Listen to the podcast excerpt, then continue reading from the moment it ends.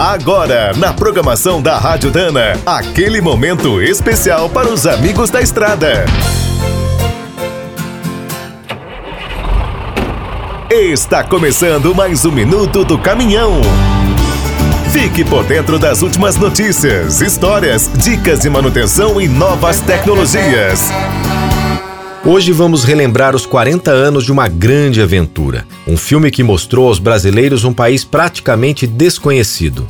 Em 1980, estreou nos cinemas Bye Bye Brasil, a saga de uma trupe de artistas mambembes que tenta a sorte na Transamazônica.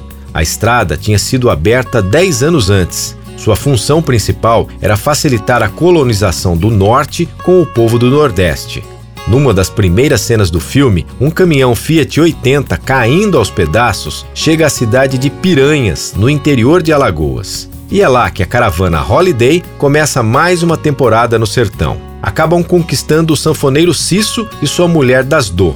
Como a bilheteria está fraca, os personagens de José Wilker, Beth Faria, Fábio Júnior e Zaira Zambelli resolvem partir para Altamira, Ainda hoje, tanto tempo depois, encarar essa viagem não é fácil. Na época, a Transamazônica só tinha duas coisas: poeira e lama. Depois de vários perrengues, ao final a trupe se reencontra em Brasília. Mas agora a caravana está chique, a bordo de um Fiat 140 zerado. Se você nunca viu esse filme, vale a pena assistir. É uma viagem no tempo. Na internet é fácil de encontrar, inclusive no YouTube. Quer saber mais sobre o mundo dos pesados? Visite minutodocaminhão.com.br. Aqui todo dia tem novidade para você.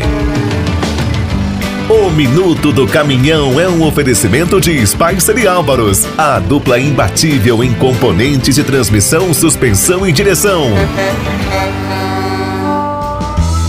Quem é do trecho já sabe, para ficar bem informado, a Rádio Dana é sempre a melhor sintonia.